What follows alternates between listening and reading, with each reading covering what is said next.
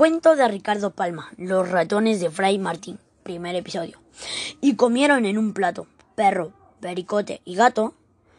Con este pareado termina una relación de virtudes y milagros, que en hoja impresa circuló en Lima allá por los años de 1840, con motivo de celebrarse en nuestra culta y religiosa capital las solemnes fiestas de beatificación de Fray Martín de Porres. Nació este santo varón en Lima el 9 de diciembre de 1579 y fue hijo natural de español don Juan de Porres, caballero de Alcántara, en una esclava panameña. Muy niño Martincito, llevólo su padre a Guayaquil, donde en una escuela cuyo domine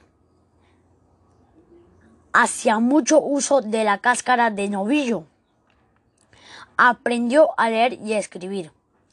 Dos, tres años más tarde, su padre regresó a Lima y púsolo a aprender el socorrido oficio de barbero y sangrador en la tienda de un rapista de la calle de Malambo. Mal se avino Martín con la navaja y la lanceta. Si bien salió diestro en su manejo y optando por la carrera de santo, que en esos tiempos era una profesión como otra cualquiera. Vistió a los 21 años de edad el hábito de lejo o donado en el convento de Santo Domingo, donde murió el 3 de noviembre del 1639 en olor de santidad. Nuestro paisano Martín de Porres, en vida y después de muerto, hizo milagros por mayor hacia milagros con facilidad, con que otros hacen versos. Uno de sus biógrafos no recuerdo si es el padre Manrique o el médico Valdés. Dice que el prior de los dominicanos tuvo que prohibirle que siguiera milagreando. Dispénsenme el verbo. Y para probar cuán arraigado estaba en el siervo de Dios el espíritu de obediencia. Refiere que en momentos de pasar Fray Martín frente a un andamio, cayóse un albañil desde ocho o diez varas de altura y que nuestro lego lo detuvo a medio camino gritando Espere un rato, hermanito. Y el albañil se mantuvo en el aire hasta que regresó Fray Martín con la superior licencia. Buenazo el milagrito, ¿eh? Pues donde hay bueno, hay mejor. Ordenó el prior al portentoso donado que comprarse para consumo de la enfermería un pan de azúcar.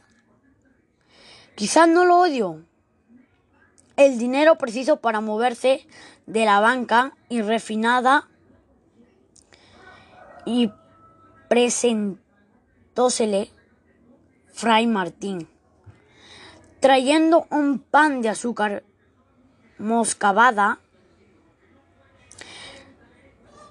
No tiene ojos, hermano, díjole el superior. ¿No ha visto que por la prieta más parece chancaca que azúcar? No se incomode, su paternidad contestó con cachaza el enfermero. Con lavar ahora mismo el pan de azúcar se remedia todo.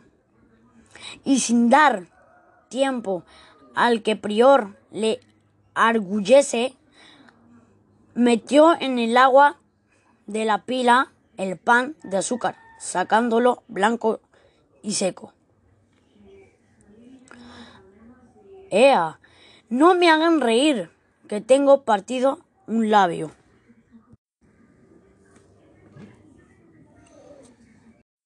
Cuento de Ricardo Palma, Los ratones de Fray Martín, primer episodio.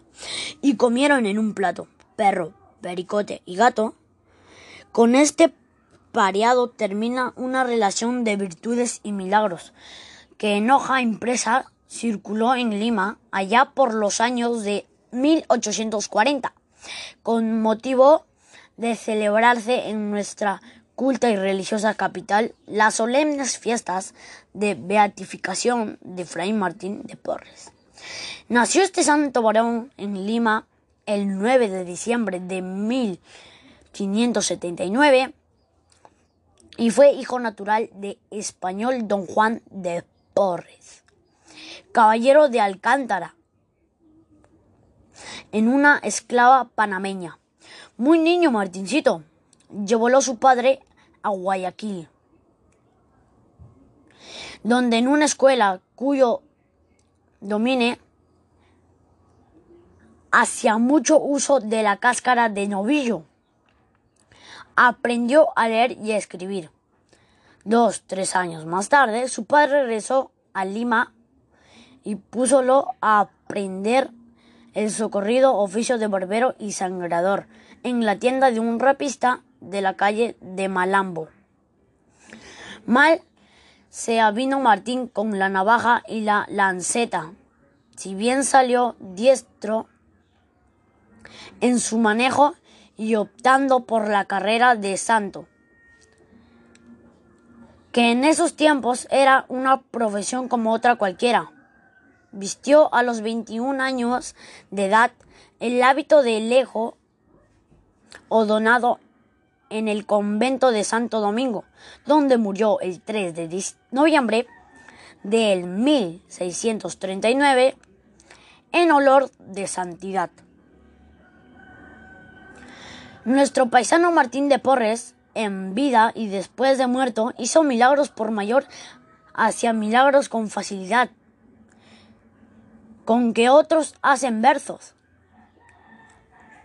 Uno de sus biógrafos no recuerdo si es el padre Manrique o el médico Valdés. Dice que el prior de los dominicanos tuvo que prohibirle que siguiera milagreando. Dispénsenme el verbo.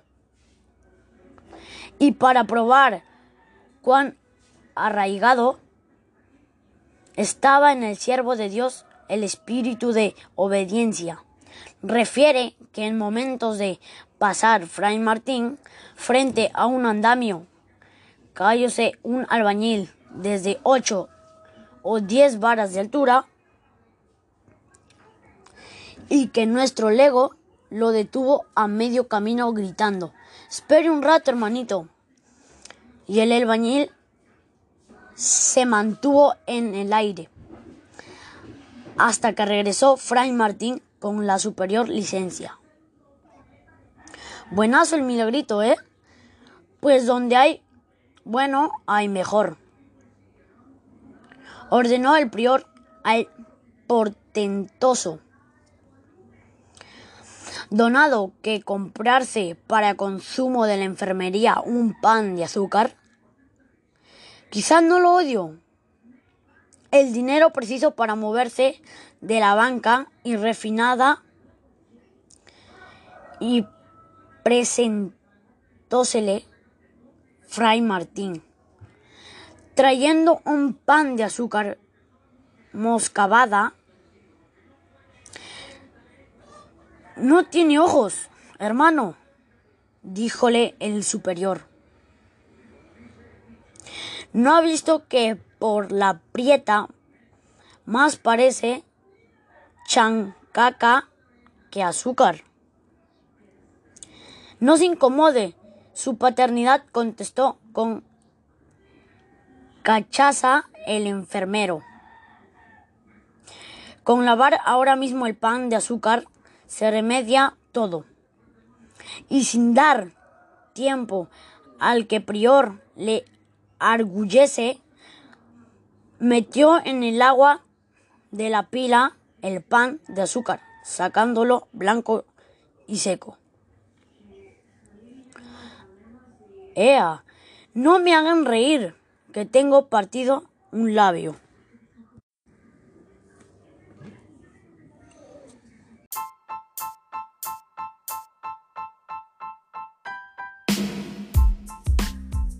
Cuento de Ricardo Palma, Los ratones de Fray Martín, primer episodio. Y comieron en un plato, perro, pericote y gato. Con este pareado termina una relación de virtudes y milagros que en hoja impresa circuló en Lima allá por los años de 1840, con motivo de celebrarse en nuestra culta y religiosa capital las solemnes fiestas de beatificación de Fray Martín de Porres.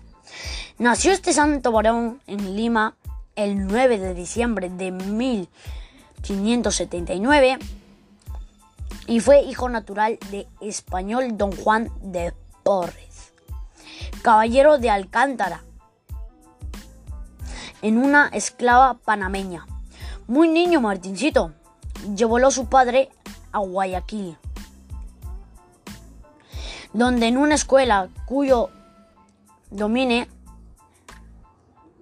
hacía mucho uso de la cáscara de novillo, aprendió a leer y a escribir. Dos, tres años más tarde, su padre regresó a Lima y púsolo a aprender el socorrido oficio de barbero y sangrador en la tienda de un rapista de la calle de Malambo.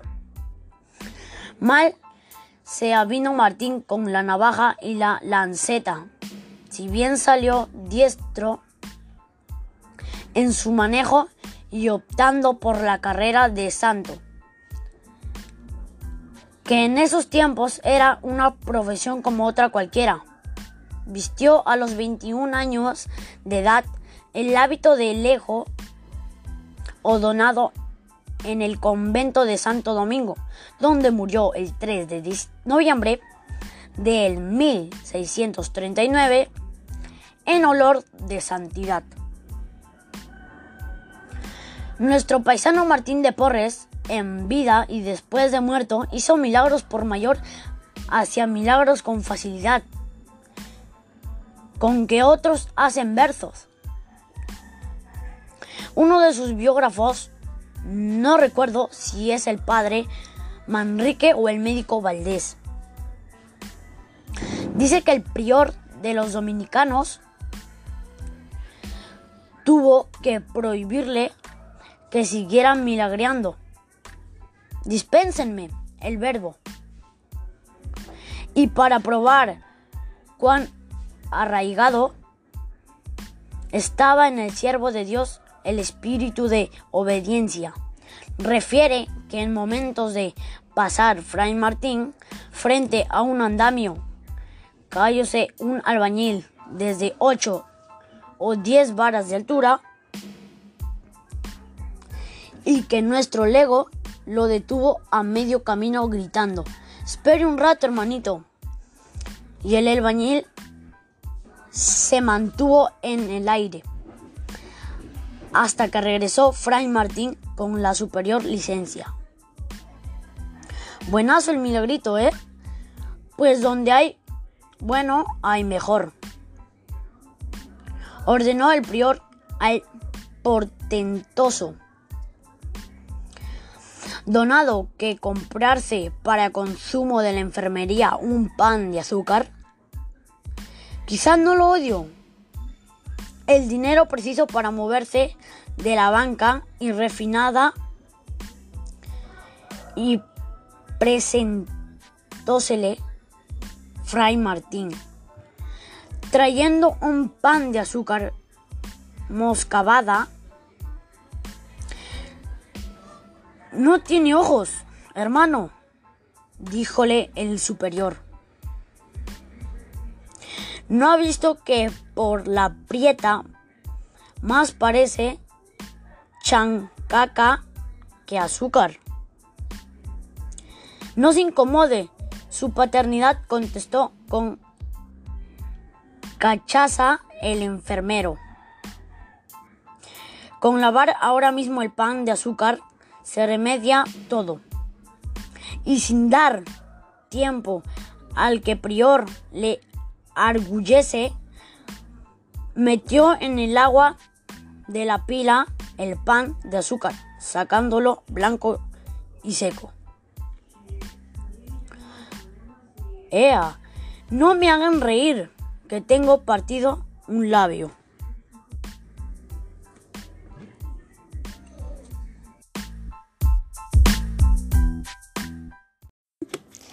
Segundo episodio. Creer o reventar. Pero conste que yo no le pongo al lector un puñal al pecho para que crea la libertad ha de ser libre, como dijo un periodista de mi tierra. Y aquí noto que habiéndome propuesto solo hablar de los ratones sujetos a la jurisdicción de Fray Martín el Santo, se me estaba yendo al cielo. Punto con el introito y al grano, digo a los ratones. Fray Martín de Porres tuvo especial predilección por los pericotes, incómodos huéspedes que nos vinieron casi juntos con la conquista, pues hasta el año de 1552. No fueron esos animalejos conocidos en el Perú. Llegaron de España en, un uno de los buques que con cargamento de bacalao envió a nuestros puertos un don Gutiérrez, obispo de la Palencia. Nuestros indios bautizaron a los ratones con el nombre de Ucuchas. Ucuchas. Esto es, salido del mar. En los tiempos barberiles de Martín, un pericote era todavía casi una curiosidad. Pues relativamente la familia ratonesca principiaba a multiplicar, quizá desde entonces encariñándose por los roedores y viendo en ellos una obra del Señor, es de presumir que diría estableciendo comparación entre su persona y la de esos chiquitines seres, lo que dijo un poeta, el mismo tiempo malgasto en mi Dios que en un ratón, o a lo más dos, cuando ya nuestro lego desempeñaba en el convento las funciones de enfermero, los ratones campaban como morros sin señor. En celdas, cocina y refectorio. Los gatos que se conocieron en el Perú desde 1537 andaban escasos en la ciudad comprobada noticia histórica.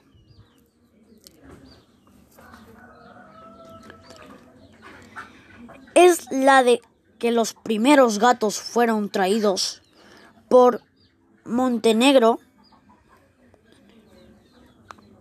soldado español quien vendió uno en el Cusco y en seis tenos.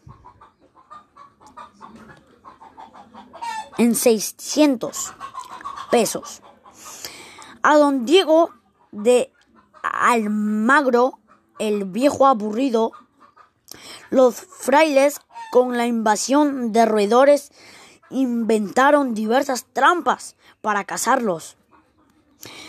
Lo que rarísima vez lograban Fray Martín puso también en la enfermería una ratonera y un ratonzuelo bisoño atraído por el tufillo del queso se dejó atrapar en ella.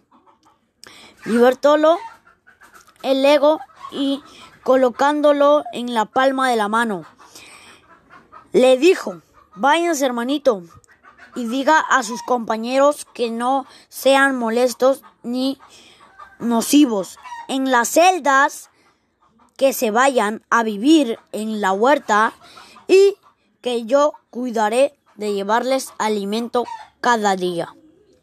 El embajador cumplió con la embajada y desde ese momento la ratonil Muchitanga abandonó claustros y se trasladó a la huerta.